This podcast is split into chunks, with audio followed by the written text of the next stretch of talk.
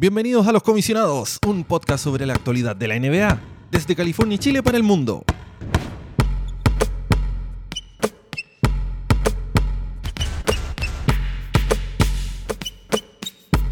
Los Comisionados.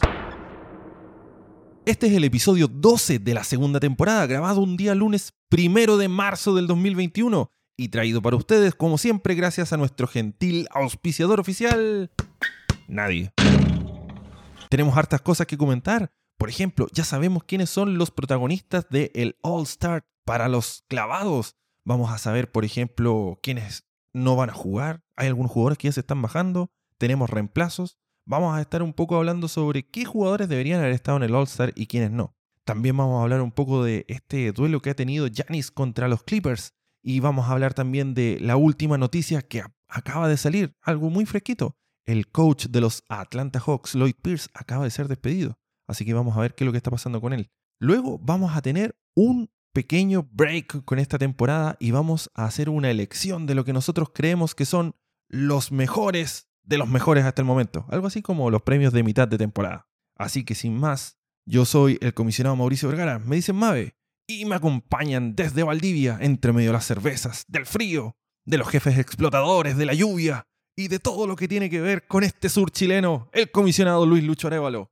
Hola, comisionado Mave, un saludo para todos nuestros audio escuchas. Todavía no llega la lluvia por estos lados, estamos ahí con una pequeña ola de, calor acá en Valdivia, así que muertos de calor, echamos de menos la lluvia, pero con cerveza podemos capear este intenso calor de estos días. Me parece excelente. Hoy le tenemos que comentar a todos nuestros audioscuchas que hoy día el comisionado Diego Torres está enfrascado en una instalación de sus millones de trabajos, porque él aparte de ser un, apostador y de poder generar ganancias a través de bitcoins y ser un bullish eh, dentro del, mercado de las acciones, él también tiene otro trabajo más común, así que el, el, comisionado Diego no nos va a estar acompañando en esta ocasión. ¿Está realizando labores de tarotismo, comisionado Diego? Ah, algo así. Me dijeron que él tenía que atender a los clientes de manera telepática. Muy bien, muy bien. Entonces, ¿qué le parece, comisionado, si partimos de inmediato con esto que es actualidad NBA? Partamos inmediatamente con las noticias del All Star Game, que se va a llevar a cabo en un par de días nada más. Y ya tenemos las primeras bajas del All Star. Se están bajando algunos jugadores por lesión. Esto es lo que comentábamos hace un par de semanas de el poco interés que había por parte de varios jugadores de llevar a cabo este All-Star Game, dadas las circunstancias, da para especular. Obviamente hay definiciones médicas que dicen que estos jugadores están lesionados, pero no falta el mal pensado que dice, no, no, no, no están lesionados, solamente no quieren ir. Por el este, por el este tenemos la primera baja, Kevin Durant, la gran estrella, el más votado, el que llegó a desplazar a Giannis Antetokounmpo en la conferencia, no va a estar en el All-Star Game lesionado está KD, pero, pero, pero, igual va a ser el capitán del equipo. Así que va a ser el que va a estar eligiendo a, los representantes. Y ya salió su reemplazo, uno de los jugadores que para varios se echó de menos dentro de la selección de jugadores en el All-Star. Domantas Sabonis será quien lo va a reemplazar. Está jugando bien Domantas. Está, está jugando súper bien, súper bien. Es, una máquina. Es, ¿Es, la versión realmente mejorada de, del papá Sabonis? Uy, hay, hay polémicas ahí. Para muchos todavía no se acerca lo que hizo su padre, pero de que lo está haciendo bien y de que es el, definitivamente se ha convertido en el alfa dog de ese equipo de, los Pacers, yo creo que sí. ¿eh? Yo creo que es el jugador eh, llamado a, dar el, ese gran salto en ese equipo con la salida de Víctor Ladipo, que ya hace rato había perdido protagonismo dentro del equipo, definitivamente es él el que comanda esta franquicia. Ojalá que los Pacers puedan hacer algo mejor de lo que están haciendo. Iban bastante bien y ahora se han ido cayendo un poquito, pero todavía están ahí en la pelea por meterse a los playoffs. Oiga, pero en el oeste también hay una baja importante, tan oh, importante como la de Kevin Durant. Sí, sí, sí. Jugador de los Lakers, Anthony Davis, que bueno, él sí ya venía lesionado, habíamos comentado hace un par de capítulos que eh, daba la sensación de que lo habrían apurado que quizás no estaba en las mejores condiciones para volver, volvió, se lesionó y definitivamente queda fuera del All-Star Game. Y también tiene reemplazante, otro jugador que algunos echaban de menos en la selección de jugadores para este juego de estrellas. Devin Booker de los Phoenix Suns será quien lo reemplace. No es la misma posición, evidentemente, pero sí es un gran jugador Devin Booker y que da harto espectáculo. Oye, bien, bien polémica en todo caso la, la- la- no presencia de Devin Booker. Hay hasta, creo que hasta LeBron James estaba reclamando de por qué no estaba el señor Devin. Sí, bueno, eso es, yo creo que todos los años pasa algo similar, que en una liga donde está plagada de estrellas, creo que siempre va a quedar alguno fuera que varios vamos a pedir y que, y que vamos a reclamar de por qué no estuvo y por qué está otro. Esa es la gracia de una superliga, así que dejar contentos a todos es bastante difícil. Por ejemplo, para mí faltaron más jugadores de verde, pero bueno, ¿qué le vamos a hacer? ¿Más, jugadores de los Bucks, dice usted? No, no, no, no, no. De los de verdad, de los que no arrugan ahí en las instancias finales. Oh. Aunque le digo bastante mal a los Celtics, pero bueno.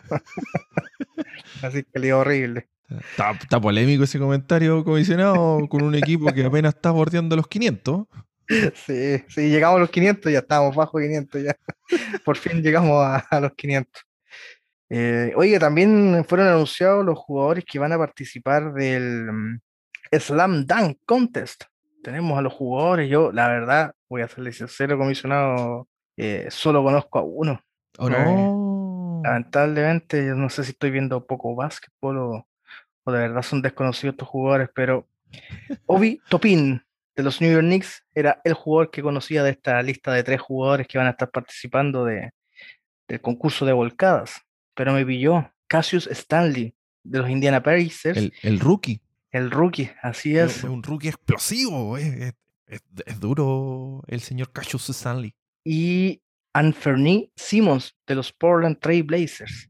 Él, Tampoco lo siendo- conocía. Anthony Simmons vendría siendo como el jugador más veterano que tenemos acá. Este es un jugador de segundo o tercer año de Portland.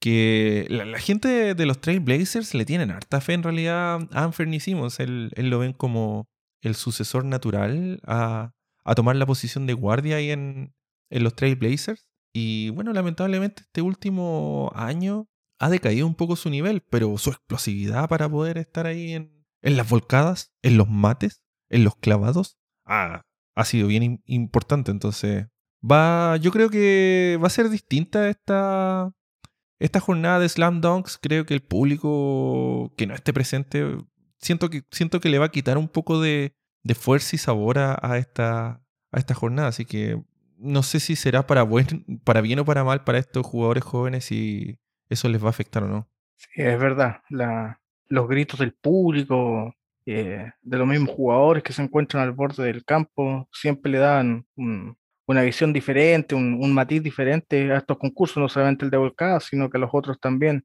cosa que se va a perder. Yo creo que aquí ya es diferente un poco a, a lo que hablábamos, ¿no es cierto?, en, en la burbuja pasada respecto al comportamiento de ciertos jugadores con, con y sin público. Eh, acá yo creo que todos quieren el público porque es un tema de, de, emociones, de, de gritos que, que lo hace más entretenido. No, no creo que haya un jugador que se vaya a poner nervioso haciendo una volcada frente a un público que lo único que quiere es show.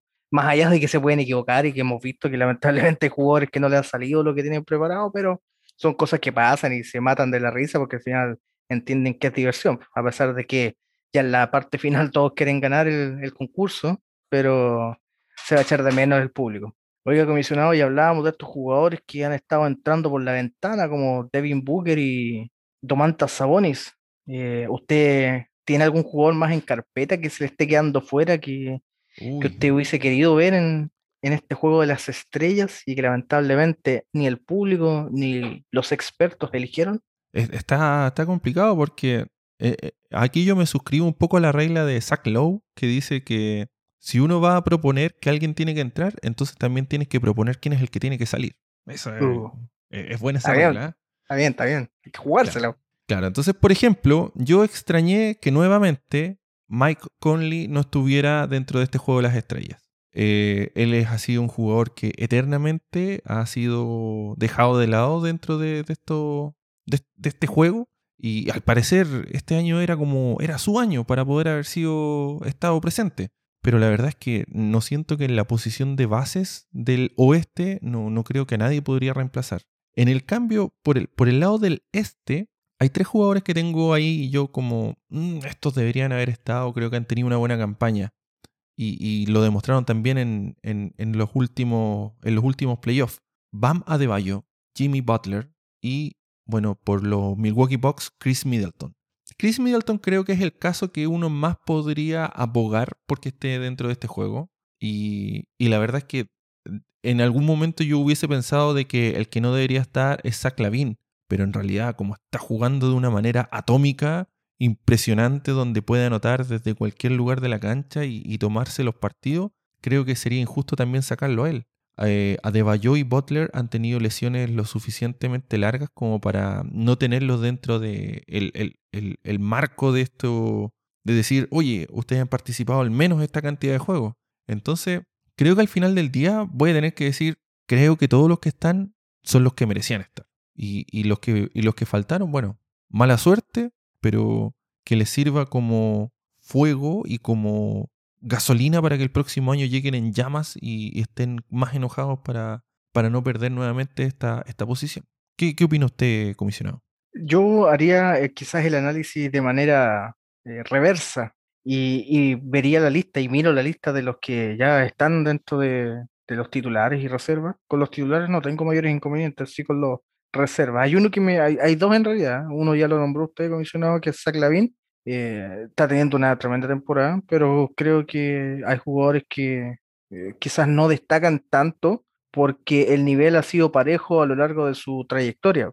Lo de Zach Lavin, como que yo digo, lamentablemente sorprende porque es de un jugador que uno ha esperado siempre harto y temporadas anteriores no lo había hecho de manera eh, sorprendente, explosiva, tremenda, y ahora sí lo está haciendo. Entonces como que llama la atención, decía, oh, tremenda temporada Lavin, pero en realidad yo al menos esperaría que todas sus temporadas fueran así.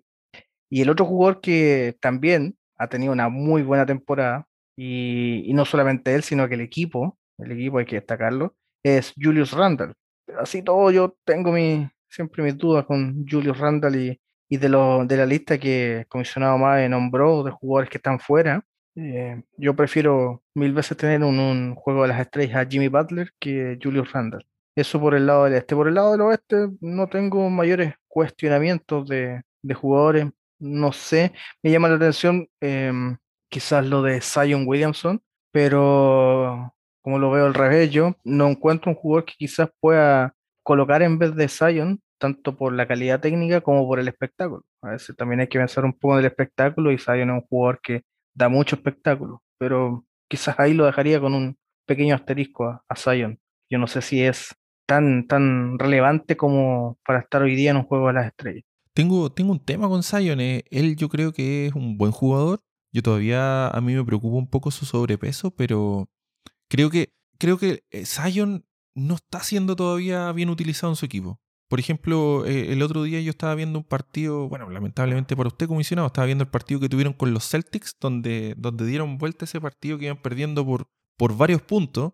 Y Sayo en el primer tiempo creo que tuvo cuatro o cinco intentos al aro, del cual había solamente apuntado uno. Pero en el segundo tiempo como que cambiaron la, la forma en que estaban atacando el aro y le permitían a que Zion viniera corriendo desde más atrás. Entonces él venía ahí con sus 423 mil millones de kilos en contra de esos pobres angelitos que estaban ahí defendiendo de los Celtics y no tenían manera de detenerlo. Entonces, creo que si, si Zion tiene este, esta potencia, este poder para poder avasallar jugadores, tal como lo hace a LeBron o como lo hace ante Tocumpo, creo que eso es lo que debería estar tratando de apuntar un poco el, equipo de, de los Pelicans, cómo sacarle partido a eso. Pero sentarlo a que reciba el balón en el poste bajo para que esperen a que le vayan a hacer doble marca o triple marca, no sé. Señor, señor Van Gundy, creo que está haciendo algo mal ahí. Sí, ah, comparto un poquito, a pesar de que de todas maneras tiene la fuerza y la potencia para desplazar a su marca bajo el poste. De hecho, en ese mismo partido, Tristan Thompson quedó sentadito en el suelo después de un caderazo de, de Zion, eh, sin falta, fue, eh, no, no, no se cobró nada, eh, estuvo bien posicionado Zion y mal posicionado Tristan Thompson, pero comparto en que Zion en velocidad es imparable. Bajo el poste tiene mucha ventaja sobre gran cantidad de jugadores, pero van a haber otros que lo van a lograr frenar bajo el poste o va a terminar cometiendo faltas bajo el poste. Entonces, sí, comparto en que quizás debiese alternar más con esa jugada explosiva viniendo desde atrás en velocidad, donde puede sacar mucho más provecho. Y es hábil, es hábil porque no, si yo creo que se le planta un jugador eh, frente para buscar la ofensiva, Zion es lo suficientemente hábil para sacárselo de encima. Sí, sí, él, él, él botea bien bajo, en realidad. Como, como dicen los antiguos coaches, él botea chiquitito. Así que sí, está, está bien el, el manejo que tiene, que tiene Zion. Ahora, él, él, tiene esta cosa de que casi siempre tiende a ir hacia la izquierda y, y, y, como que siempre trata de hacer una misma jugada, un poco predecible. Pero con esa potencia que tiene, da lo mismo que él esté enviando una carta diciendo para dónde va a ir. O sea, él sigue siendo imparable. Así es. Oiga, comisionado, yo le quería comentar un poco de este partido que se jugó el día de ayer, un partido que fue televisión abierta, televisión nacional, que dicen acá en Estados Unidos. El equipo de Los Ángeles Clippers jugó de visita en un despoblado estadio de los Milwaukee Bucks. Y este partido es un partido que estaba bastante esperado, ya que el año pasado ese enfrentamiento no, no, tuvo todas las estrellas, ya que en, en uno de los partidos Janis no pudo jugar, en otro no estuvo Kawhi. Entonces era algo que ambos eh, hinchadas estaban buscando bastante. Y resulta que este partido estuvo bien, bien peleado hasta el, hasta el final, donde el equipo de los Clippers iba ganando en el cuarto cuarto hasta que llegaron los últimos cuatro minutos. ¿Y, y sabe qué es lo que pasó, comisionado? ¿Qué pasó? ¿Qué pasó? Pasó lo mismo que en la burbuja. El equipo de los Clippers, de nuevo, de nuevo, sucumbió ante todo esto que es el, la presión de anotar en los últimos segundos, en los últimos minutos en este caso. Fue, fue bastante triste porque desde los últimos cuatro minutos y un segundo, absolutamente nadie de los Clippers anotó. Yo le voy a resumir aquí qué es lo que pasó en esos cuatro minutos. A ver, veamos. Un, un step back de Paul George, fuera, un triple. Otro triple de Paul George, fuera. Patrick Beverly entregó el balón. Kawhi Leonard le hicieron un tapón. Kawhi Leonard perdió un fadeaway desde la base del aro. Paul George perdió un layup, que bueno, fue un, buena, un, buen trabajo defensivo, pero perdió una bandeja. Luego Kawhi perdió un step back three, Paul George perdió otro triple y finalmente Kawhi terminó otro triple. O sea, en los últimos cuatro minutos fueron casi todas jugadas eh, individuales de o Kawhi Leonard o Paul George y ambos se fueron con cada uno 0 de 4 intentos. Por su parte, Giannis Antetokounmpo, el actual MVP de la liga y que muchos creen que no es lo suficientemente clutch para, para llevar a Milwaukee a la tierra prometida, tuvo 17 puntos en el cuarto cuarto.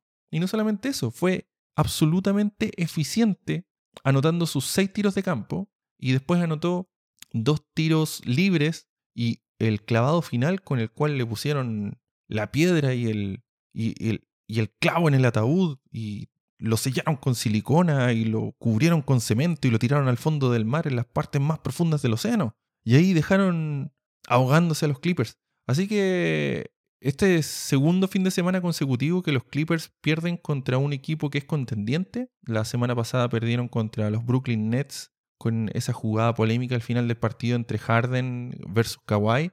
Y ahora perdieron contra los Milwaukee Bucks. Esto hace que los Clippers tengan un récord de 7 y 8 en, contra equipos que son sobre los 500, o sea, sobre equipos que tengan eh, el récord ganador.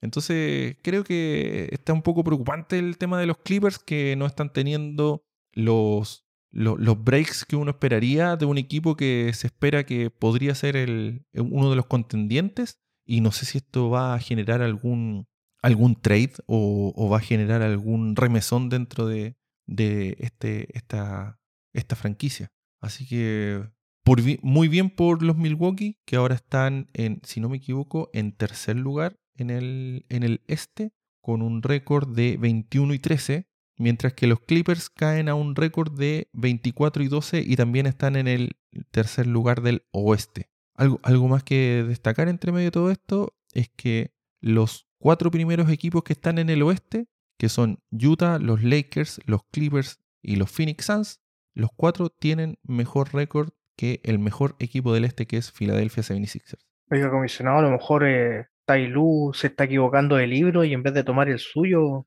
le está pasando el de Doc River en el último cuarto.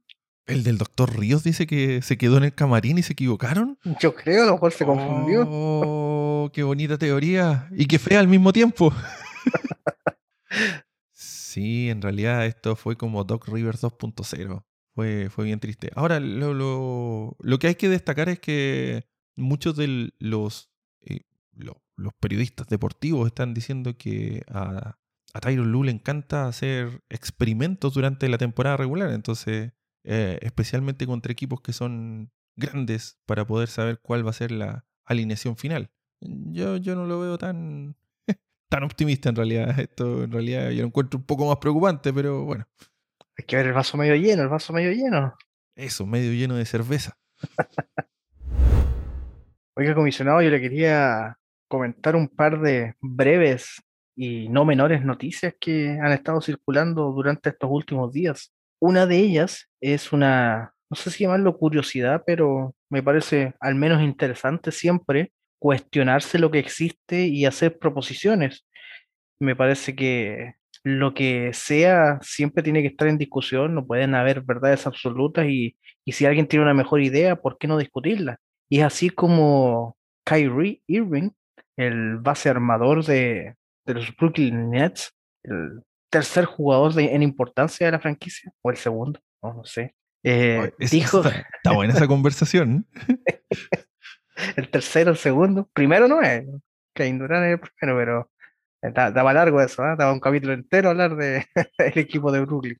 Pero bueno, el terraplanista Irving dijo que, o, propone que el logo de la NBA, para los que no saben, el logo hoy día, la personita ahí que sale con la pelota boteando un poco ladeado, es Jerry West, propone cambiarlo, esta figura emblemática de la liga, que no sea más en la figura del logo de la NBA, y propone cambiarlo por Kobe Bryant. ¿Qué le parece, comisionado? Una interesante propuesta, al menos para discutirla. Por un lado, yo creo que, un logo habla mucho de, la historia de, un, de una marca. Entonces, cambiar, cambiar el logo a, en, un momento puntual por una situación que, bueno, nadie va a dejar de reconocer que, que Kobe Bryant fue una figura súper emblemática dentro del, de la NBA o o, que no tiene los galardones, así por así decirlo, que, que venga a, decir como que no podría ser el merecedor de algo como eso. Creo que hay un concepto de, la marca NBA que está muy asociado al, actual logo. Entonces,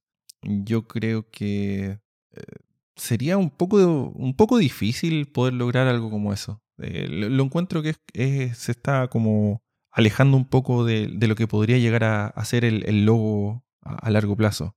Tal vez podríamos buscar alguna otra forma de, homenajear a Kobe.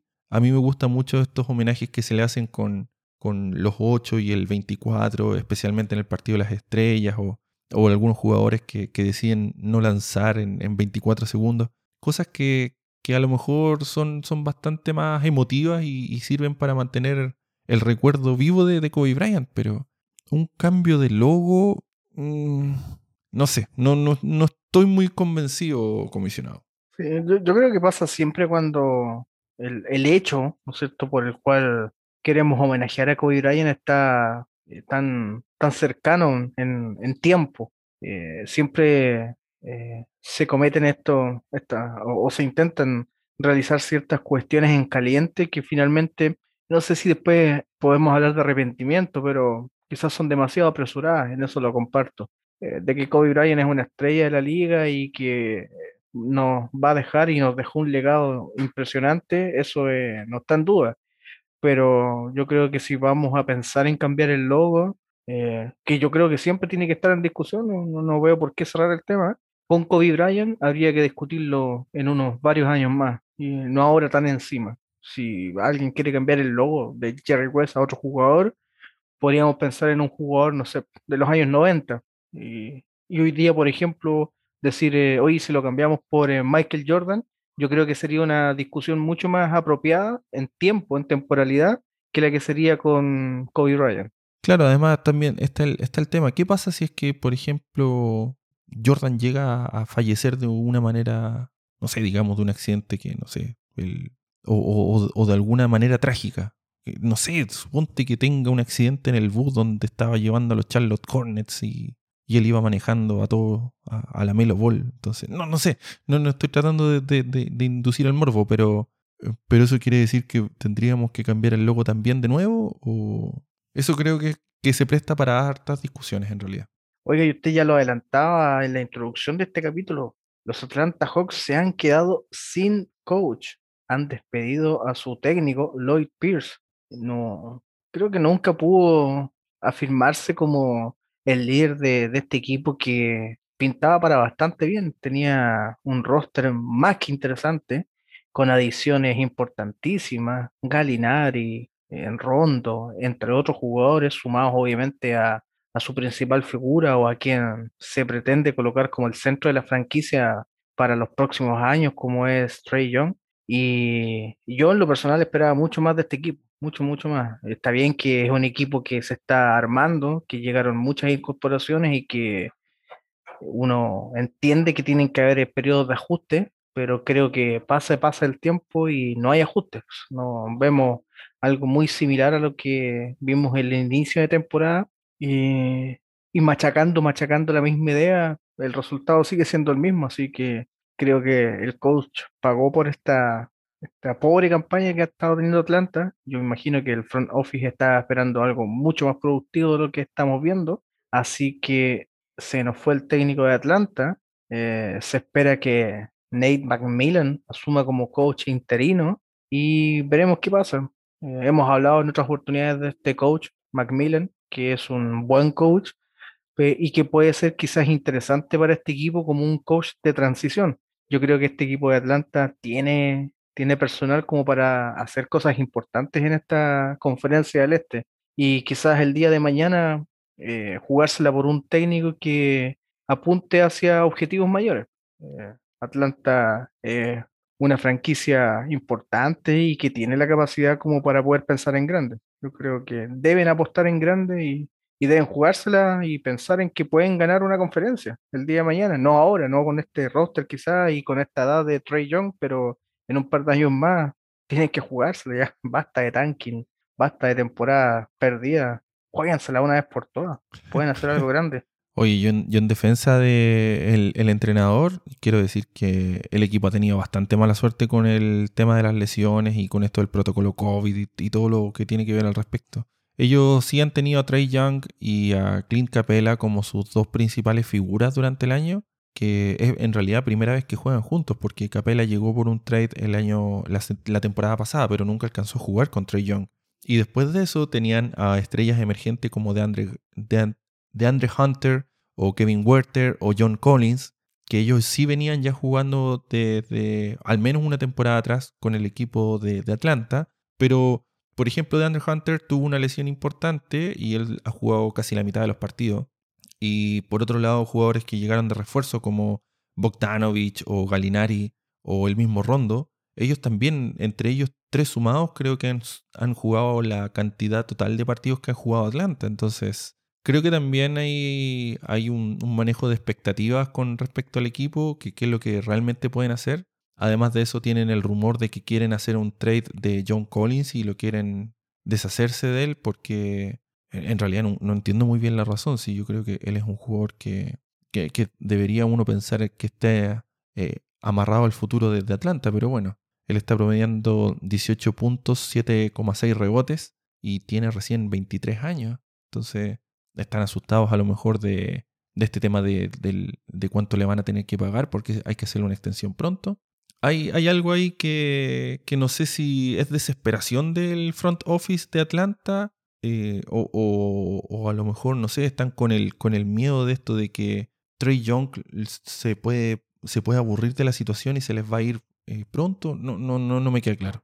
Hay hartas cosas que juegan acá, yo creo, en la toma de esta decisión. Pues vamos a ver si finalmente han acertado con la salida del coach y quien llegue puede llevar a este equipo mucho más arriba insisto, yo creo que el equipo tiene como para poder eh, hacer cosas más importantes y es verdad lo que dice usted, comisionado, han tenido una, una mala suerte impresionante, pero así todo yo creo que cuando tuvieron el personal no tuvieron la capacidad de, de mostrarse como, como un buen equipo, como un equipo competitivo y con las lesiones no han mostrado la profundidad o quienes debiesen haber tenido esa oportunidad de poder mostrar para poder eh, decir eh, yo sí puedo ser eh, titular o, o, ser uno de los jugadores a considerar en, en, el recambio inmediato. no lo hicieron. Pero bueno, temporada queda, el equipo tiene posibilidades de meterse en postemporada. Recordemos, lo repito cada capítulo, pero por si a alguien se le pasa, que para esta temporada los 10 primeros equipos tienen posibilidades de meterse a playoff. Así que quedando dentro de los 10, hay alguna esperanza de llegar a la postemporada. Oiga, y en otras noticias, vamos a cambiarnos de conferencia con un jugador que hace poquito estaba en la conferencia del este, pero se fue al oeste. Hablamos de Víctor Oladipo, que se encuentra en los Houston Rockets, que fue parte de un trade hace poquito con, con Indiana Pacers. Eh, resulta que rechazó una oferta que le hizo los Rockets para extender su contrato. Le habrían ofrecido 45 millones por dos años y Víctor Oladipo dijo, no, no quiero esa, esa extensión. Así que parece que Víctor Oladipo no se quiere quedar en, en Houston, quiere buscar nuevos horizontes y vamos a ver cómo termina esta historia, porque mm, probablemente Víctor Oladipo quería un poquito más de dinero, pero Houston no tenía capacidad para ofrecerle más. ¿Seguirá en Houston? ¿Lo terminarán convenciendo? ¿O se irá a otro equipo por más dinero, don Víctor Oladipo? Eh, es raro esta situación porque Oladipo viene de unas lesiones importantes y él está en una edad en que en realidad este debería ser como su último gran contrato si es que no llega a tener uno de estos renacimientos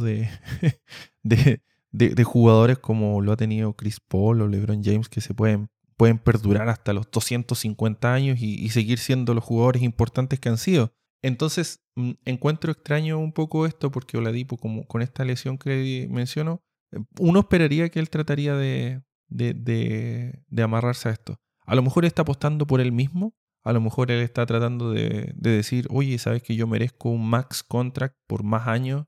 Y, la verdad es que la situación también de Houston es bastante extraña porque ellos están en un equipo como una mezcla de reconstrucción, pero que no quieren reconstruir. Entonces, a lo mejor algo ahí no le debe estar oliendo bien al señor Víctor.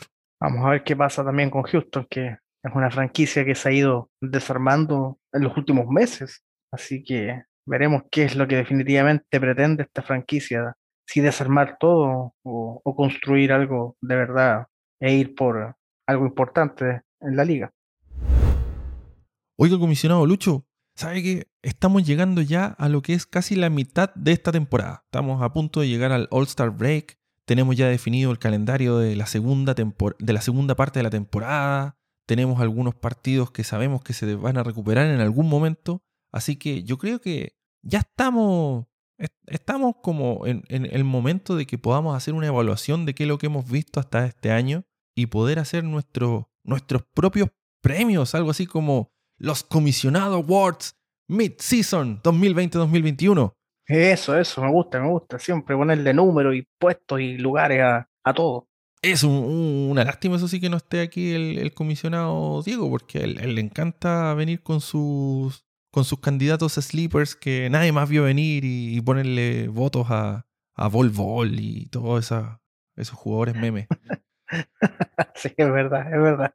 Entonces, le, le, propongo que hagamos lo siguiente: hagamos una pseudo votación entre nosotros dos y definamos estas, lo que yo creo que deberían ser seis categorías que deberíamos hablar. El MVP, el jugador defensivo del año, el entrenador del año, el rookie del año, el jugador que más ha progresado o el Most Improved Player of the Year y un premio especial que podríamos decir quién es el mejor equipo hasta ahora. Así que, ¿qué le parece, comisionado? Si partimos con el debate que siempre lleva tanto, tanta polémica, el MVP de esta mitad de temporada. ¿Quién, ¿quiénes creen que deberían ser su opción número 1, 2 y 3? Siempre polémico este puesto, siempre, siempre, pero vamos a ver si alguien comparte mis ideas.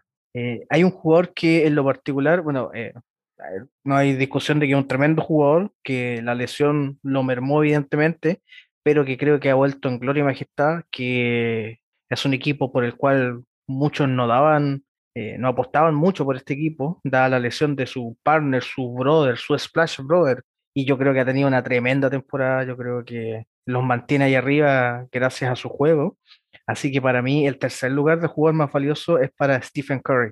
Creo que Curry ha jugado una tremenda temporada y, está en el nivel que lo vimos en sus mejores temporadas. Eh, el equipo no es, no es lo que tuvo en su momento, no tiene a Clay Thompson, no tiene a Kevin Durant, Raymond Green ya no es el mismo de antes, pero ahí está, pues, ahí los tiene peleando, metiéndose en playoff y, y dando cara a esta, en esta temporada complicada para los Golden State Warriors. Así que mi número 3 para MVP es, es para Stephen Curry. Mi número 2 es para quizás, para muchos el obvio. A mí la verdad que ya me tiene un poquito reventado este jugador, pero creo que de todas maneras sigue estando en la pelea por ser el mejor. no le tengo fe ya, pero yo creo que es un buen jugador y es como, no sé, a ver, eh, cuando se eligió a Russell Westbrook como MVP, eh, tampoco me gusta Russell Westbrook, pero el tipo tenía una temporada que reventó todos los récords y es como si, sí, fue el mejor de la temporada. Tiene los mejores números ya que lo elijan es mejor. Em, creo que en esta lista corta eh, me veo como en la obligación de colocarlo, que es a Giannis Antetokounmpo. Eh, creo que tiene que estar en esta lista corta. Eh, sus números son impresionantes, ofensivamente, defensivamente, es un tremendo jugador que, como deslizaba el comisionado, para muchos no tiene la capacidad de, de llevar a su equipo, de liderar a un equipo para meterse en instancias grandes de postemporada, pero individualmente es un tremendo jugador, jugadorazo. Pero para mí, el mejor jugador en esta mitad de temporada casi, por lejos, creo yo, por juego, por lo que significa para su equipo, por eh, eh, lo que es el equipo, porque el equipo que es bastante deficiente y ahí los tienen una, los tuvo en una racha impresionante, después se cayeron, pero han vuelto a ganar nuevamente, es Bradley Bill. Bradley Bill para mí es el mejor jugador de esta, de lo que va a esta mitad de temporada, con su ahí paupérrimos Washington Wizards, de, ahí los tiene ganando partidos, a pesar de que poco, quizá solo el comisionado Diego ponía fichas a su Washington Wizards, el resto no poníamos ni un centavo por ellos. Ahí está teniendo el récord de puntos por partido en esta temporada. Es el jugador que más está anotando en promedio y está teniendo un juego muy, muy bueno.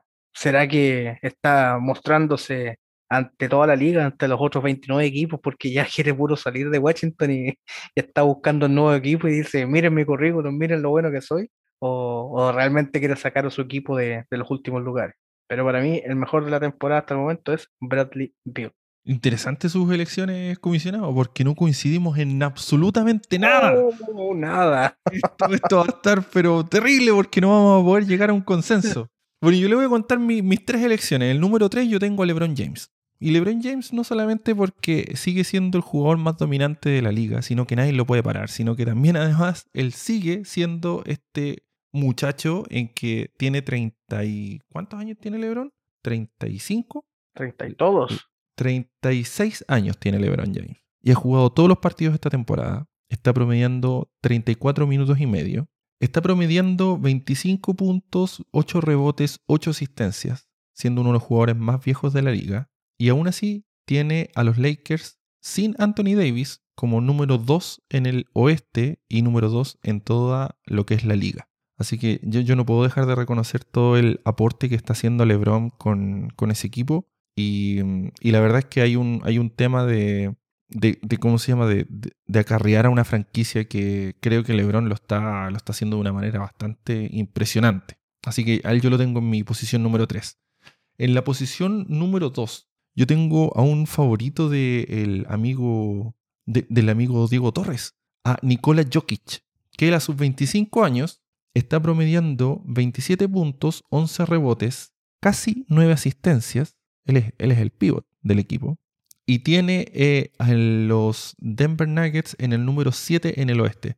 Ahora, yo creo que el, caso de Jokic es un caso de esto de estos jugadores que está dando muy buenos números, pero está teniendo una temporada donde en realidad no se está viendo reflejado mucho en, las tablas generales. Y yo, si no fuera por eso, yo a Jokic lo tendría como el número uno, porque en realidad es un jugador que se volvió absolutamente imparable. Él no solamente está aportando en el tema de los puntos y los rebotes, sino que esta faceta de tener asistencias como que si fuese un base armador eh, es totalmente impresionante. Él además también te está aportando cosas como 1,7 robos por partido, que está dentro del top 10 de toda la liga. Te aporta casi media etapa. Yo esperaría que fuera un poco más, pero dado las restricciones físicas que él tiene para poder saltar, creo que eh, eso es un número bastante impresionante. Y aún así tiene su equipo con un récord de 18 y 15 para tenerlos en el lugar número 7 en el oeste. Así que mi voto ahí es por Nikola Jokic. Pero el jugador que yo creo que se ha robado para mí todos los, los rankings, el que ha estado por encima de todo y que ha estado jugando un nivel eh, increíble es Joel Embiid. Joel Embiid que está promediando 30 puntos, 11 rebotes, 3 asistencias, 1,3 robos y 1,4 bloqueos. Eh, está en el equipo número uno del este, que son los Philadelphia 76ers. Y cada vez que Embiid está jugando, su equipo está ganando. Este, esto para mí es como lo, más, lo más como importante de, este jugador. Embiid es un jugador que está moviendo la aguja cada vez que está en cancha con el equipo de Filadelfia. Y él está jugando a un gran nivel y es prácticamente imparable. O sea, cuando él está en el poste bajo, no hay jugador en la liga que lo pueda parar. Y, eso yo creo que es algo que muchos equipos les encantaría tener. Tener esa versatilidad en un hombre grande que, que puede lanzar, que te puede defender, que te puede estar en varias posiciones, que ya se recuperó de sus lesiones. En Bid, en este momento, él, él ya está jugando, me parece que, a ver, voy a, voy a confirmar aquí mismo. Él está jugando 28 partidos en, este, en esta temporada y está teniendo uno de sus promedios más altos en su carrera en casi todas las categorías. Pero el, aporte que está teniendo es, realmente increíble. Bueno, lamentablemente justo para el partido de hoy está, se está diciendo que no va a participar, pero él solamente se ha perdido cinco partidos este año. Así que mm, esos son mis tres. Embiid, Jokic y LeBron. Y los suyos fueron Bill, Janis y Curry. Así que no podemos tener consenso en esto. Nada, nada. No tenemos absolutamente nada de consenso, así que vamos a, vamos a darlo como un, un, un empate entre, entre Bill y, y, Jokic. O sea, perdón, entre, entre Bill y Embiid. Nuestra votación va a decir que el primer lugar tiene 5 puntos, el segundo lugar tiene 3 puntos y el tercer lugar tiene 1 punto. Ese va a ser nuestro, nuestro algoritmo para las próximas, para, para estas votaciones y para los siguientes que vienen a continuación. ¿Qué le parece, comisionado, si hablamos de el... Ah, antes de eso, ¿estamos de acuerdo con, con esto? ¿No, no, ¿No tenemos ningún cambio que hacer? ¿O algo que nos hayamos arrepentido ahora después de haber hablado nuestros MVPs? No, no, yo ninguno. Mantengo mis tres jugadores. Creo que han tenido una temporada bastante buena y, sigo sosteniendo que lo de Bradley Bill ha sido pero tremendo. Me gusta mucho lo de, lo de Bill. Creo que es un jugador que, eh, que, como el comisionado Diego ha destacado en varias oportunidades, eh, muy subvalorado, muy subvalorado. Como que no tiene quizás la prensa, la, las cámaras, los flashes encima de él. Y el tipo rinde, rinde. Es como, no sé si tan callado como Kawhi, pero de un perfil quizás muy similar. Callado fuera de la cancha y dentro de la cancha habla como corresponde, cuando tiene que hablar. Me parece muy bien. ¿Qué le parece si ahora podemos hablar de el jugador defensivo del año de esta primera mitad de la temporada, comisionado? ¿Cuáles son sus tres candidatos? Mis tres candidatos a defensores del año. El primero, un compañero de equipo de, de su número uno en MVP, Ben Simmons. Creo que el aporte defensivo que ha tenido Ben Simmons es bastante relevante. Eh, me gustan este tipo de jugadores que como característica principal es la ofensiva, que son jugadores que uno mira principalmente atacando, pero que de manera defensiva se destacan tanto o más que en la parte ofensiva.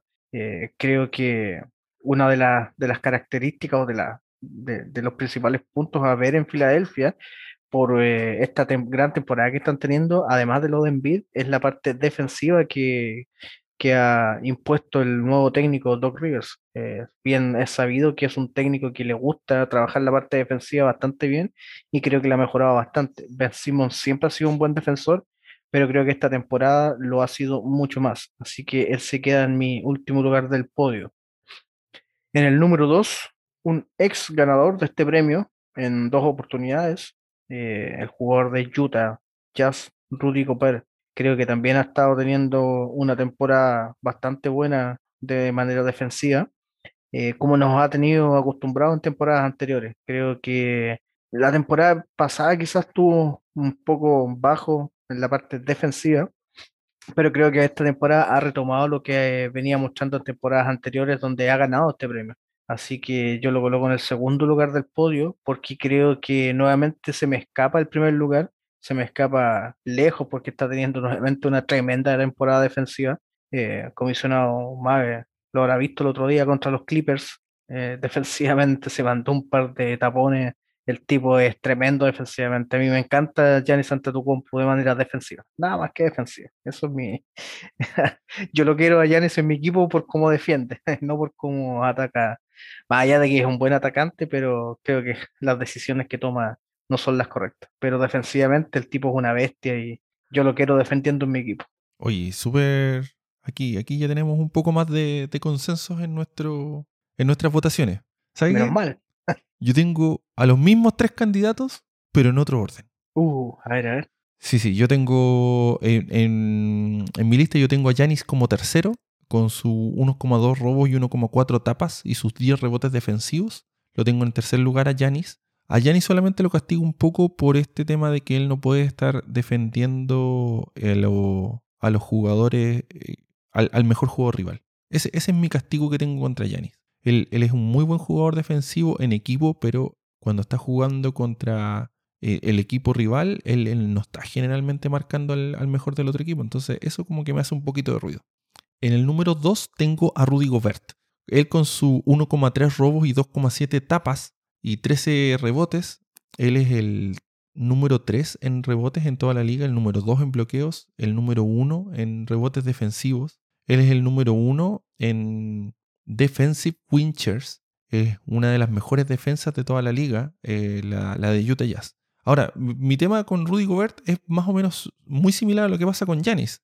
Eh, Rudy Gobert eh, es un jugador que en este momento es- sí es un gran defensor bajo el aro, pero una vez que uno lo saca un poco de la pintura, él está totalmente perdido y a la merced de los jugadores más rápidos. Y en esta liga, hoy en día, creo que eso se está castigando bastante. Entonces, por, muy impresionante que vea los números de él, a mí me, provoca este factor de que él no puede, eh, que él se transforme en un problema defensivo cuando se enfrenta a equipos que son más, más ágiles, más rápidos o con, o con bases que sean eh, mucho más, más veloces que, que él. Y es por eso que en el primer lugar yo tengo a Ben Simmons, que él es el número 5 en robos en la liga, con 1,6 robos por partido, 0,8 tapones da, está teniendo 8 rebotes por partido.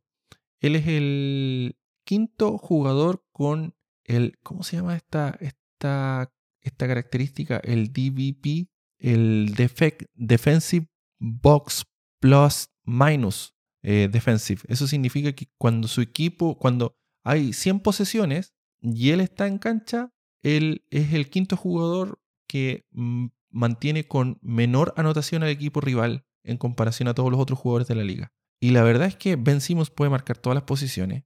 En este momento está eh, cerrando al mejor jugador del equipo rival y lo está realmente apagando. No sé si usted tuvo la oportunidad de ver, pero el partido que tuvo los Philadelphia 76ers contra los Lakers hace un, par de semanas atrás, Ben Simmons realmente eh, incomodó durante todo el partido a LeBron James. Esto es algo que no habíamos visto que, pasara con LeBron James desde, su- desde sus años en que él era rookie. Y Ben Simmons estuvo a la par y estuvo molestando y estuvo haciendo que LeBron trabajara más lento. Entonces yo creo que eso habla mucho de cómo eh, es el nivel que está teniendo Ben Simmons hoy en día y de qué tan importante es para esta franquicia de, lo- de los 76ers. Así que, mira, me acabo de dar cuenta que tengo eh, para MVP, para jugador defensivo del año, tengo dos jugadores de los 76ers en el número uno. Está, al- algo está mal ahí. Chuta, no, no quiero saber a quién puso número uno en el Coach of the Year. Oh. ni se lo imagina, ni se lo imagina. Entonces, con esto, yo, eh, a ver si hacemos un conteo rápido. Oye, ya sumé los Eh, puntos. Ah, sí. ¿cu- ¿Cuál es el marcador final, comisionado? El número de la bestia. Triple empate, 666. ¿Triple empate? ¡Oh, Sí. qué tremendo! ¡Qué tremendo! Bueno, démosle el, el jugador defensivo del año a los tres, entonces. Sí. Qué buen Tremendo consenso, jugador. comisionado. Saludos a la bestia de Diego Torres. Oye, vamos con el Coach of the Year, comisionado Lucho. Vamos al Coach of the Year. En tercer lugar, voy a, a colocar a un coach que, que creo que ya merecía un pequeño cariñito en, en la burbuja, desde la burbuja, y que lo que está haciendo esta temporada con este equipo eh, ha sido bastante, bastante impresionante, teniéndolo ya en el cuarto lugar de la conferencia al oeste. Me quedo con el señor Monty Williams de los Phoenix Suns. Creo que ha tenido una gran temporada y como digo, ya lo había demostrado en la burbuja. Eh, lo que se comentaba mucho o, en el fondo se quería ver en esta temporada, si lo que habíamos visto en la burbuja había sido un oasis de los Phoenix o realmente estaban haciendo las cosas bien o terminaron de hacer las cosas bien e iban a empezar esta temporada también haciéndolas de la misma manera. Y así lo han demostrado. Creo que estar cuarto en esa conferencia no tiene nada, nada de fácil, así que eh, tercer lugar para Don Monty Williams. En segundo lugar, eh, creo que hay que destacar lo que está haciendo Filadelfia. Lo que está haciendo Filadelfia es bastante, eh, no sé si diametralmente opuesto, pero es mucho, mucho mejor que lo que venían haciendo con su antiguo técnico. Y Don Doc Rivers, tan criticado en, en la ciudad de Los Ángeles, hoy día en Filadelfia es adorado. Vamos a ver eh, hasta dónde alcanza ese combustible de Filadelfia, porque bien sabemos que el problema de, del coach o lo que lo criticaban en, en la ciudad de Los Ángeles era en postemporada. Pero lo que está haciendo en esta pretemporada creo que es digno de, ir a pelear ese Coach of the Year. Eh, está teniendo a los, a los, perdón, a los Clippers no, ya los tuvo ya. a los Sixers, a los 76ers los tiene ahí eh, peleando, o sea, no, ni siquiera peleando, yo creo que están tranquilos en el primer lugar, están tranquilos, eh, ni Milwaukee, ni Toronto, ni Miami, ni menos Boston le están dando pelea a los Philadelphia, así que... Brooklyn, Brooklyn, Brooklyn les va a quitar el... Eso, Brooklyn. Brooklyn viene ahí pisando fuerte de atrás. Vamos a ver cómo termina esta, esta temporada en el este, pero ahí, ahí va a estar la pelea, pues Filadelfia con, con Brooklyn. Y en primer lugar, nos vamos al oeste nuevamente. Creo que eh, hay que hay que darle este, este reconocimiento en, esta mitad de temporada. Esperemos que termine de la mejor manera para Utah, pero lo que está haciendo Utah en el, en el oeste y en la liga completa, porque son los líderes de, de toda la liga, eh, merece el reconocimiento hoy día. Quinn Schneider creo que es el técnico del año hasta el momento. Me parece excelente, comisionado. Yo le voy a contar los míos. Lo primero es que quiero decirles que tengo yo mucha más... Destaco un poco más a, lo, a los entrenadores que están haciendo más con las menos herramientas posibles. Dado eso, mis lugares 2 y 3 los tengo con un empate. Y si tengo que decidir por uno, voy a dejar que en el número 3 voy a dejar a Greg Popovich, que el entrenador el veterano y querido entrenador de los San Antonio Spurs tiene a San Antonio nuevamente en posición de playoff, con récord de 17 y 12, sin haber hecho prácticamente ningún cambio en su roster en comparación a lo que fue el año pasado. Estamos hablando de una conferencia que es muy dura, en donde los equipos que están luchando por llegar a playoff, que están por debajo de él, son equipos como Portland, Denver, Golden State Warriors, Dallas, Memphis, hasta los mismos Pelicans que en algún momento podrían llegar a meterse ahí. Sin embargo, San Antonio está ahí sólido detrás de lo que son los cuatro primeros que están en este momento en el, en el oeste, en Utah, Los Ángeles, Lakers, Clippers y los Phoenix Suns. Así que eh, solo por ese motivo yo creo que Greg Povich se merece aquí un, un gran llamado a, ¿cómo se llama?, felicitarlo. En segundo lugar, tengo al entrenador de los New York Knicks, Tom Thibodeau, que ha sacado al equipo que generalmente está ahí peleando en los potreros peleando por tener ese, esa bolita número uno en el draft del próximo año. Y tiene a los New York Knicks en este momento en el cuarto lugar de la conferencia del Este, con un récord de 18 y 17. Y ha hecho que jugadores como Julius Randall, que usted ahora no lo quería mucho, pero le ha sacado otro de Julius Randall, otro, otros como por ejemplo el ex compañero de, de Zion, RJ Barrett, también lo tiene jugando de una manera bastante más, más pulcra y ha tenido uno, unas victorias bastante impresionantes. Eh, ahora estos últimos días lleva un, un récord de, de 4 y 1 en los últimos 5 partidos. Y la verdad es que es bastante convincente esta, esta actuación que ha estado teniendo el, el entrenador Thibodeau con, con los New York Knicks. Así que para él va mi, mi segundo voto. Segundo, coma 5, porque en realidad era como un empate con el señor Popovich, pero si tenía que elegir por uno de los dos, voy a ir por, por Thibodeau este año. Y en primer lugar coincidimos con el entrenador Quinn Snyder de los Utah Jazz, que Utah está jugando a otro nivel. Ellos están con un récord de 27 y 7, el equipo número uno de la liga. Han tenido unos récords y unas rachas impresionantes. Eh, los últimos partidos se han estado cayendo contra algunos equipos como Miami y los Clippers, pero antes de eso llevaban un récord de 20, 3 y 3, algo así. 23, 23 ganados y 3 perdidos. Así que eh, es sólida la actuación que han tenido en, este, en esta temporada y en especial desde que el calendario cambió de, de año. Así que para, para él va mi, mi, voto número uno como el entrenador del año. Sí, yo creo que una mención honrosa para mí. Quizás en el cuarto lugar también tenía, y, tuve la duda de si incluirlo en el tercero o no, a, a Tom Thibodeau. Eh, destaco lo que hizo, lo que está haciendo con Nueva York, pero me quedé finalmente con Monty Williams. Pero quiero destacar que lo tenía en mi, en mi lista corta para incluirlo en este podio. Eso, eso. Vamos ahora con el rookie del año, el, el jugador joven que ha llegado a impactar en esta liga, comisionado. Vamos con el, el rookie of the year. En tercer lugar, voy a colocar al, al, centro de los Golden State Warriors, a James Wiseman, que esta temporada está teniendo un promedio de 12,2 puntos por partido, 6 rebotes y 0,7 asistencias. Creo que su impacto en el equipo ha sido bastante importante considerando el, el nivel que ha ido, que partió mostrando eh, Golden State. Golden State no partió bien esta temporada, se fue afirmando y como lo, lo comenté al principio para poner en el podio a Stephen Curry. Creo que el alza de, Curry ha sido fundamental para mm, sostener el equipo, pero en el momento en que Golden State se veía horrible jugando, este rookie era de los pocos jugadores en el equipo que destacaba. Así que creo que merece un lugar en este podio y, y es una proyección importante para la franquicia. Yo creo que puede ser ahí su, su centro titular en muchos años si se afirma, se termina firmando. En segundo lugar, voy a colocar al jugador de los Sacramento Kings, Tyrese Halliburton, que ha tenido también una tremenda temporada en, en los Kings, en un equipo que no destaca, la verdad, pero que este jugador ha mostrado sus cositas bastante interesantes. 10 puntos por partido, casi 4 rebotes, 5 asistencias ha sido bastante determinante el juego que ha mostrado este rookie y creo que también es uno de los mejores de, esta camada de jugadores temporada 2021. Y en primer lugar, eh, creo que estamos en presencia del mejor de los hermanos Ball, Lamelo, Lamelo Ball. Creo que él ha sido el mejor rookie esta temporada en lo que va de temporada. Eh, estamos hablando de un jugador que está promediando 12 puntos por partido, 5, casi 6 rebotes y 6 asistencias.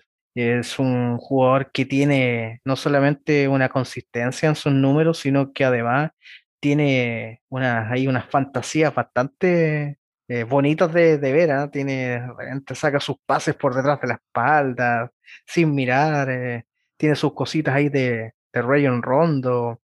Eh, tiene sus cositas de Chris Paul, tiene como ahí un, varias cositas que va juntando de, grandes jugadores de la liga. Eh, no digo que sea la suma de todos los anteriores, pero sí tiene como pequeños destellos que hacen que uno se entusiasme con este tipo de jugadores que espera que se consoliden y, veamos a, un nuevo gran base en la liga, que son jugadores que a mí en lo personal es una de las posiciones que más me, me gusta dentro del campo de juego. Así que me gusta este tipo de jugadores, me, me entusiasmo con este tipo de jugadores y por eso además lo coloco en el primer lugar del podio. Súper bien comisionado. Yo creo que aquí es donde hemos estado casi, casi, casi en, más de acuerdo en, en, todas las votaciones. La única diferencia que tengo yo es que yo subí de posición al lugar número 3 a Anthony Edwards de los Minnesota Timberwolves con sus 14 puntos, casi 4 rebotes y 2,5 asistencias por sobre Wiseman, porque para mí Wiseman estaba teniendo un muy buen comienzo de año, pero después de que el coach Kerr lo bajó del equipo titular y lo dejó en la banca, Golden State Warriors empezó a jugar mejor. Entonces, eso creo que a mí me hizo un, un ruido de hay algo aquí que no está funcionando. Entonces, solo por eso tengo a Anthony Edwards en vez de Wiseman en la posición número 3. Y las primeras dos posiciones estoy totalmente de acuerdo con usted. La Melo el número 1 y Tyrese Halliburton, el que le va a crear un problema enorme a la gente de Sacramento, ahora que van a tener que decidir si es que se van a quedar con Aaron Fox o van a tener que hacer un trade de él. Eh, es para mí también el, jugador, el número 2 de eh, los rookies hasta el, hasta el momento. Vamos comisionado con lo que es el jugador que más ha mejorado, el Most Improved Player of the Year? Oiga, acá comisionado yo tengo un, me tengo un autorreparo, porque la verdad es que no encuentro a un mejor jugador que colocar en el tercer lugar, pero a quien coloqué no tiene una cantidad importante de partidos. Pasa como algo similar a lo que sucedió con Zion Williamson en la temporada pasada de, rookie, que muchos lo proponían como rookie, pero la cantidad de partidos que había jugado no era lo suficientemente importante como para poder colocarlo en el primer lugar. Aquí me pasa algo similar y, y a pesar de todo lo coloqué en el tercer lugar, que es a Christian Wood, el centro de, de Houston. Eh, lamentablemente una lesión lo ha tenido ya varias semanas fuera, pero hasta que se lesionó lo que había mostrado era bastante interesante. Estamos hablando de que mm, mejoró su promedio por partido en puntos de 13 a 22 puntos, eh, los rebotes de 6 a 10 rebotes, y estamos hablando también que los robos de 0.5 a 0.9 y los bloqueos de 0.9 a 1.5 por partido. Es cierto también que no es menor destacar que también aumentó la cantidad de minutos por partido de 21 a 31. Pero así todo, creo que el movimiento que hizo Houston ahí con, con Good fue muy importante y desde la hora perspectiva yo creo que Detroit, bueno, ahí está el, esa siempre incertidumbre eh, que desde una perspectiva uno dice, ¿qué demonios hizo Detroit con ese trade? Pero por otro lado, quizás uno entiende que querían deshacerse porque quieren deshacerse de todo y ser un peor equipo de lo que son y empezar a tanquear eh, más de lo que lo han hecho hasta la fecha, ah, porque de otra manera no se entiende que lo hayan dejado ir. Pero bueno, Christian Wood es mi número 3 en este podio. En segundo lugar, voy a colocar a un jugador de los Boston Celtics, que ha tenido una tremenda temporada y que a pesar de eh, lo mal que se ha visto los Celtics eh, por, eh, por tramos de esta temporada, ha ido como por ráfagas, en donde ha jugado de manera decente y otras que ha jugado de manera horrible. está destacando, además de Tatum, que es el líder del equipo, pero que se le coloca muy a la par, Jalen Brown. Jalen Brown está teniendo una excelente temporada. Esta es su quinta temporada y año a año ha ido mejorando sus números. Y acá nuevamente lo hizo. Estamos hablando de que pasó de 20 a 25 puntos por partido. Em, eh, estamos hablando del doble de asistencias, de 2 a 4 asistencias. Y la cantidad de minutos por partido es exactamente la misma que la temporada anterior. Entonces es un jugador que eh, sigue mejorando su nivel, que ya ha sido nominado al All Star va de reserva en la conferencia este y, hace que el equipo de los Boston no se vea tan, tan mal como podría hacerlo sin este jugador, porque así no depende todo de Tatum, sino que tiene un, un buen soporte Tatum para, para poder sostener a este equipo. Y en primer lugar, creo que los números también han sido demasiado impresionantes lo que ha estado haciendo este jugador de los Detroit Pistons ahora, viene de Denver, que es Jeremy Grant. Jeremy Grant es un jugador que pasó de promediar 12 puntos por partido en la temporada 19-20 a 23,4 puntos por partido en esta temporada. Además, aumentó su cantidad de rebotes de 3,5 a 5,3, sus asistencias de 1,2 a 2,9 pero también hay que destacar la cantidad de minutos que está jugando mucho más de lo que lo hacía en Denver. Está promediando 36 minutos sobre los 26 que promedió la temporada anterior. No obstante, cuando uno revisa las estadísticas por minutos, por 36 minutos, así todos siguen siendo interesantes, porque en cantidad de puntos, por ejemplo, por 36 minutos pasó de 16 a 23, lo que creo que es una diferencia bastante importante eh, a nivel de promedios Así que yo me quedo con este jugador de Detroit, de estos deprimentes Detroit Pistons, que es Jeremy Grant, como el jugador que más ha mejorado esta temporada. Muy bien, comisionado. Aquí de nuevo tuvimos casi un, match perfecto porque yo la verdad es que también tenía a Christian Wood dentro de mi planilla inicial, pero también lo descalifiqué por esto de los solo 17 partidos que ha jugado, que no dejan de ser impresionantes. Es un, gran un, gran mejora que ha tenido Christian Wood en Houston. En tercer lugar yo tenía a Jalen Brown, y con, todos estos avances que ha tenido. Lo, único que no me ha gustado de, este tema es que, bueno, Boston estaba jugando debajo de las expectativas que en realidad uno esperaría de, del Boston que, que estábamos viendo en los últimos años. Entonces, eso para mí me, me- me suena un poco mal de que un jugador esté mejorando, pero al mismo tiempo el equipo esté decayendo. Entonces eso como que no, no, no, no me suena bien. En segundo lugar, yo tengo, eso a alguien que usted no nombró, que es a Shea Gilgeous Alexander, el jugador de los Oklahoma City Thunder, que en la temporada anterior él había promediado 19.6 rebotes, 3 asistencias y lanzando un 34% de triples en 34,7 minutos. Eso fue la temporada anterior. Él ahora está promediando 23 puntos, 5 rebotes, 6 asistencias y 41% de triple. Pero está jugando 33,9 minutos. O sea, Shea Gilgeous Alexander está jugando un minuto menos, pero está promediando 4 puntos más, está promediando casi los mismos rebotes, está promediando el doble de asistencias y mejoró su porcentaje de triple de 34 a 41%. Entonces, claro, eh, ahora ya no está Chris Paul para poder tener todo el control del balón en, Oklahoma City, pero ah, esto habla bien también de, de de que está haciendo una muy buena temporada.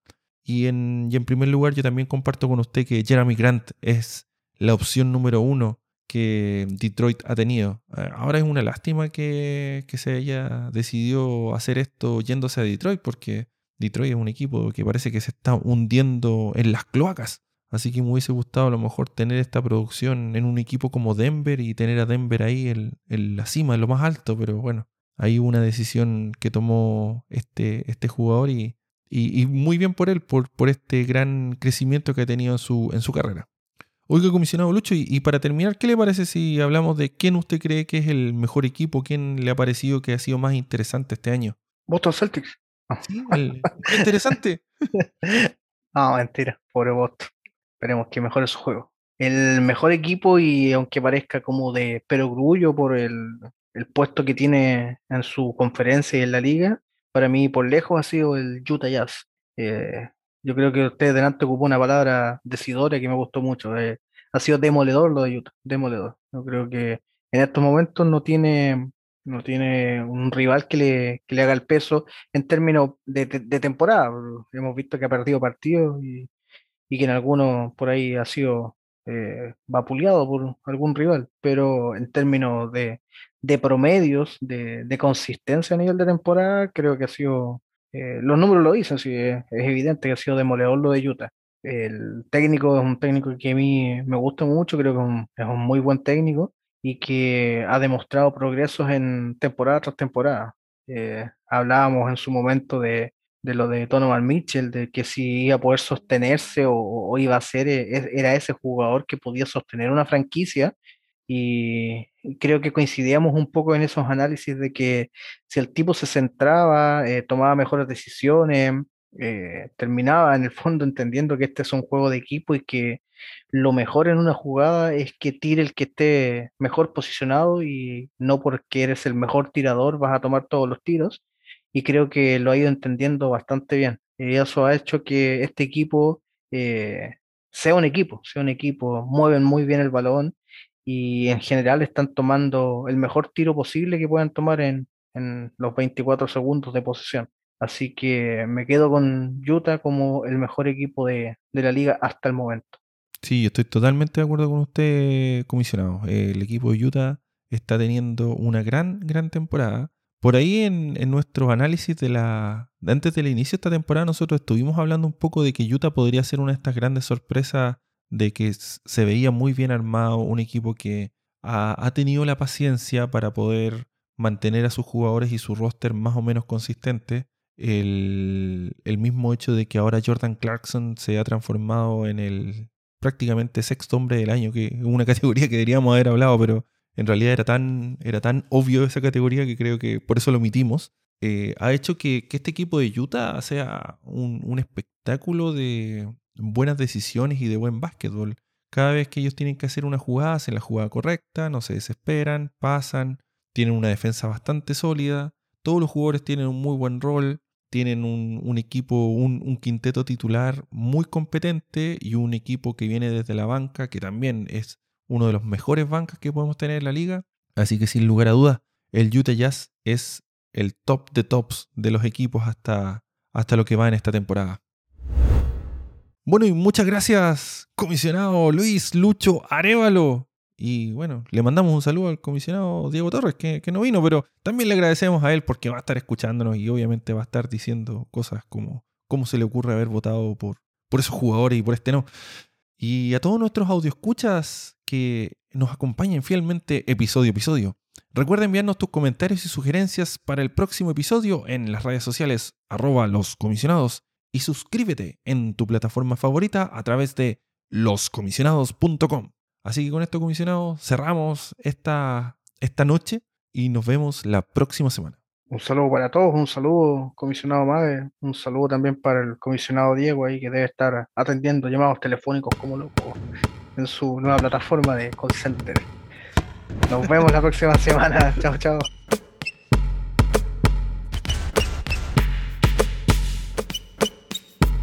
Los comisionados.